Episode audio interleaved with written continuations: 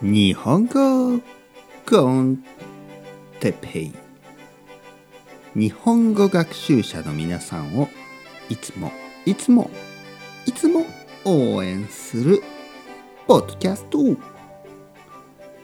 日は大人の日本語について。大人の日本語。はいこんばんは。皆さん日本語コンテッペの時間ですね。元気ですか？僕は元気ですよ。今日は夜。夜？夜にこのポッドキャストを撮っています。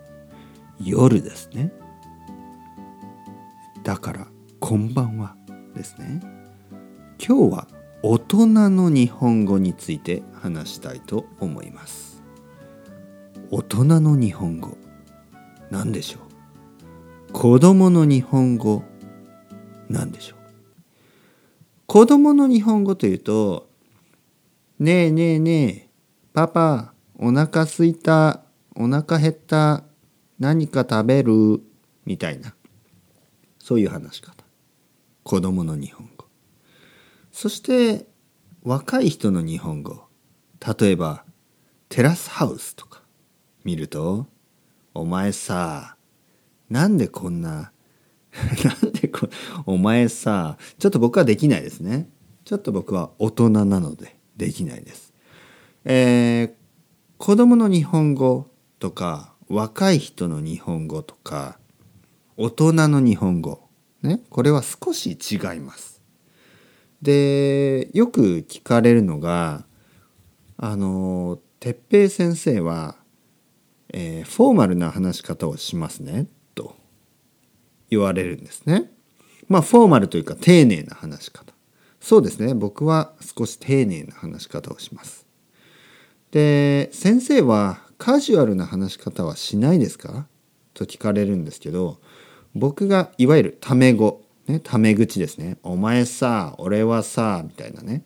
で、そういう話し方を僕がするのは、子供の時の友達、僕の子供の時の友達ですね。あとは家族。ね、家族と話す時は少しタメ語ですね。タメ口。例えば、お母さん元気？うん。まあまあ、俺も元気だよ。みたいな。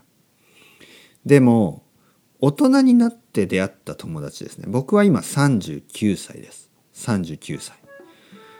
で、友達も40歳とかね。そういう人。大人の人が多い。でそういう時はやっぱりタメ口は使わない。ね、タメ口というのはそのカジュアルスピーチですね。元気？みたいなことはあんまり言わないですね。僕は友達、大人になってからできた友達。例えば安藤さんには、安藤さん元気ですか？はいはい、僕もまあまあ元気ですよ。みたいなね。